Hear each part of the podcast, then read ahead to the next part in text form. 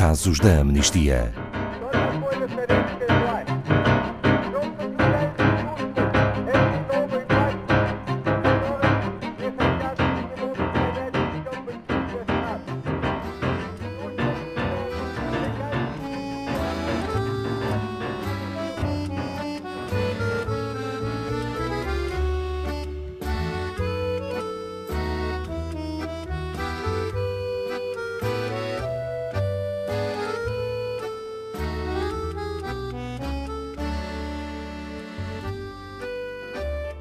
As mulheres nos países nórdicos, Dinamarca, Finlândia, Noruega e Suécia, enfrentam múltiplos obstáculos no acesso à justiça em casos de violência ou abuso sexual.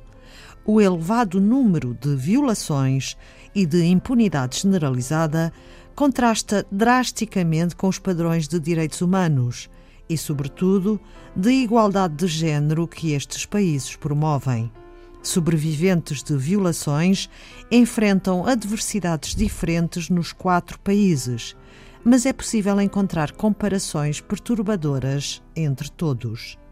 Boa tarde, Filipe Mourão, da Amnistia Internacional Portugal. Supostamente, estes países seriam quatro dos melhores e exemplares em matéria de respeito pelos direitos humanos. Olá, boa tarde, Ana Paula e todas as pessoas que nos ouvem.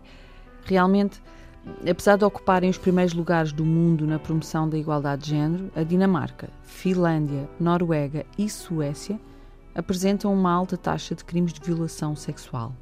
E as vítimas estão a ser negligenciadas pelos seus sistemas de justiça. No relatório publicado no passado mês de abril, Time for Change Justice for Rape Survivors in the Nordic Countries, denunciamos as falhas na legislação mitos perigosos e estereótipos de género que têm resultado em impunidade endémica para os violadores em toda a região. A situação não é uniforme nos quatro países nórdicos, mas existem semelhanças preocupantes. Os sistemas de justiça criminal ignoram, negam e toleram implicitamente a violência sexual contra as mulheres. De uma forma genérica, o que se passa em cada um desses países. Por exemplo, na Noruega, na Noruega, as autoridades não tomaram simplesmente as medidas necessárias para prevenir a violação e outras formas de violência sexual, ou para abordar as consequências quando ocorrem estes crimes. Há mitos errados e prevalecentes que dificultam a denúncia do crime à polícia ou a procura de ajuda médica. Eh, por exemplo, temos um, um procurador que disse à Amnistia Internacional: Tive muitos casos de estudantes, jovens decentes que fizeram algo estúpido, não é fácil condenar um estudante que veio a esta cidade para obter uma boa educação e que se comportou bem no tribunal. Ele estava bêbado, excitado e fez algo estúpido. Portanto, o seu comportamento é, é, é completamente desculpado.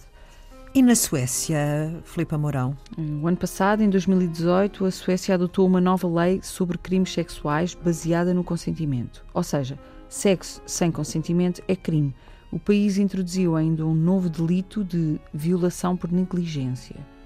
Estamos neste momento a trabalhar em Portugal para que a mesma lei seja aplicada. Mas mudar a lei não, não será suficiente.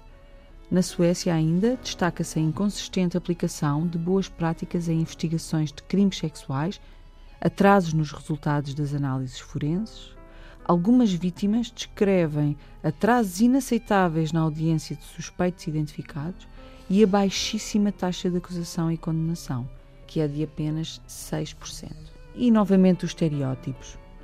Uma outra vítima afirmou à Amnistia Internacional: Até recebi um comentário da minha mãe. Disse-me: Sempre tentei ensinar-te a vestir. E a Finlândia? Na Finlândia, todos os anos, cerca de 50 mil mulheres são vítimas de violência sexual, incluindo violação. A maioria dos responsáveis por estes crimes nunca foi levado à justiça. As vítimas entrevistadas descrevem o processo como estressante, assustador, estigmatizante, independente do resultado do caso. Uma das sobreviventes disse mesmo que, no seu julgamento, pensou e disse ao seu advogado que, se soubesse como seria, nunca teria denunciado a violação. E isto é muito grave. Finalmente, a Dinamarca. Eh, na Dinamarca, a denúncia de casos de violação é muito baixa. Mesmo quando é feita, a possibilidade de existir uma acusação ou condenação é realmente pequena. das 24 mil mulheres vítimas de violação ou tentativa de violação, que constam no, no estudo de 2017, apenas 890 casos foram reportados à polícia.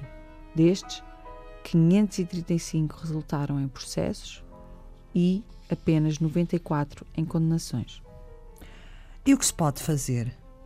Muito está já a ser feito, numa corajosa luta liderada por mulheres. Desde 2018, que são as mulheres ativistas que oferecem a mais poderosa visão sobre como lutar contra líderes repressivos, políticas injustas, machistas e misóginas. No caso da violência sexual nos países nórdicos, um grupo de corajosas mulheres formou a campanha Let's Talk About Yes. Em português, vamos falar sobre o sim, para sensibilizar para a falta de justiça e a importância do consentimento nestes casos. Sabemos que estes movimentos conseguem de facto alterar a legislação. A vitória da campanha pelo sim no referendo sobre a despenalização do aborto na Irlanda, por exemplo, em 2018, constitui um triunfo da igualdade, da dignidade, do respeito e da compaixão. E o que ainda precisa de mudar? Um primeiro passo para a proteção das vítimas centra-se na adoção e implementação efetiva de leis, por exemplo, baseadas no consentimento. A Suécia é o único país que aprovou legislação nesse sentido. Mas a Dinamarca anunciou que apoia esta abordagem. Eh, a Finlândia indicou que está a preparar uma reforma completa da legislação sobre crimes sexuais. As leis têm o poder de permitir que seja feita justiça e de influenciar os comportamentos. Estudos mostram que muitas pessoas ainda acreditam que não se está perante uma violação quando a vítima se encontra ou embriagada, ou se vestia roupas reveladoras, ou até se não se debateu fisicamente contra o ataque. Continuaremos a trabalhar para que nos países nórdicos, em Portugal e em todo o mundo, os direitos humanos sejam verdadeiramente cumpridos, seja em que esfera for. Obrigada, Filipa Mourão. Saiba mais sobre este e outros casos em amnistia.pt.